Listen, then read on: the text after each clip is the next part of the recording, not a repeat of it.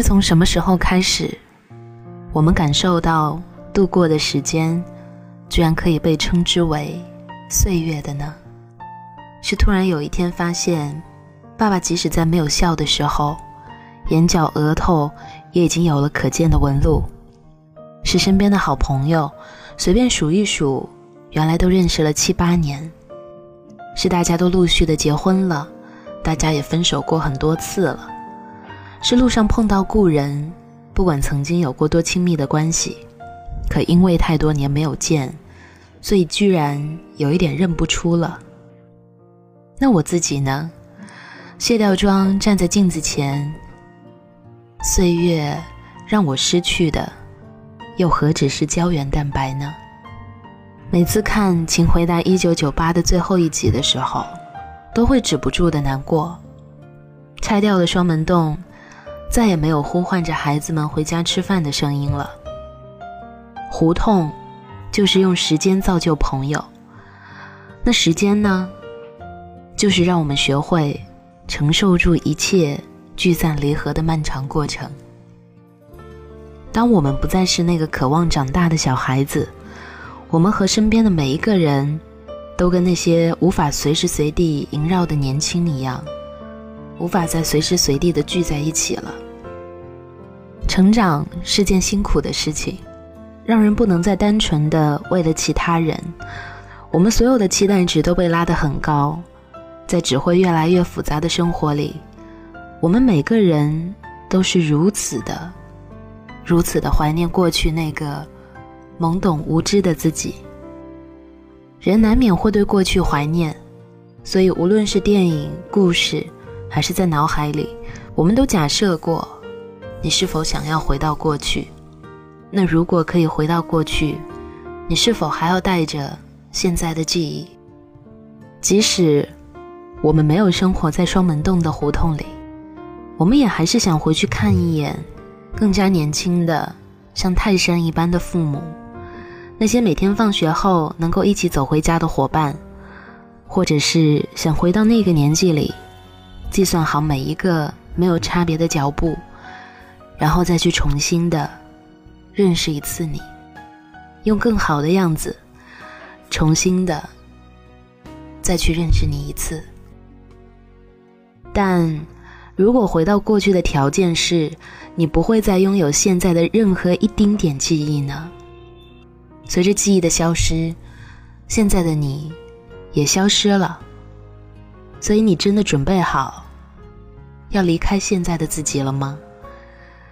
你还是会失去那些你已经其实失去过一次的东西，你依然会忽视父母皱纹生长的过程，你遇见的那个人。你已经感受过他拥抱的力度了，他对你已经说过一次的那些情深意重的话了，只是你都不再记得。那再假设，如果我们可以带着现在拥有的记忆回到过去呢？你会挽留吗？会多说一句对不起吗？今天不要约其他人，我不想浪费重来的机会了，我要约你。只约你，要像一个野蛮人一样，哪怕把你打晕，也得要带你回家。或者，原来我谁也不想约了。你看，爸爸妈妈还没有长出白头发呀。这一次，让我再多看一眼吧。我的朋友们，你们都要嫁人了，我知道会在什么时候。我自私的想，你们能再多等一等我吗？因为我经历过了，当你们踏入新的生活之后，我会有多孤单。我回到过去了，我拥有完整的记忆。那我该怎么躺在这一个爱人的怀里呢？我明明知道，我们分崩离析的倒计时已经在头顶上开启了，在清澈见底的上游遇见了下游的浑浊，还能让我这一段？也游得酣畅淋漓吗？因为我已经清楚的看见了我爱的下一个人的样子，我甚至还在爱着。那么，我还会选择这一个吗？但如果我改变了现在，那么我记得的那些，又算是什么？我怕一点点的蝴蝶效应，都让我没有办法再一次的站在你的面前。降临里面说，即使我遇见了所有的悲伤，但是我依然愿意向往。但是你知道了，你们必然会有一个悲伤的结局，和你清楚了这个结局会具体在哪一分哪一秒降临，这是两件事。我知道你还愿意向往，可你会因为隐瞒了已知的结局，而对身边的这个人心怀愧疚吗？你？还会快乐吗？当然了，回到过去不过是一个在如果里发生的事情。时间和记忆从来都不是我们可以选择的。我们普通人啊，用尽想象和假设，求证的并非是可行性，而是脑海中的另外一部分答案，甚至只是一个感慨，也十分的足够了。我喜欢宁静在某一个节目里说的那番话，他说：“人成长是不容易的，所以很多人以前问，如果给你个机会，让你回到你的二十岁，我想，我不要啊！我好不容易才长到这么老，我才有这么一颗感觉到不会被随便摧毁的心，我怎么舍得？我不舍得让我自己变得年轻。”也许现在的我，已经是那个回到过去的我了。我忘记了很多事情，想做回一个无知无畏的人。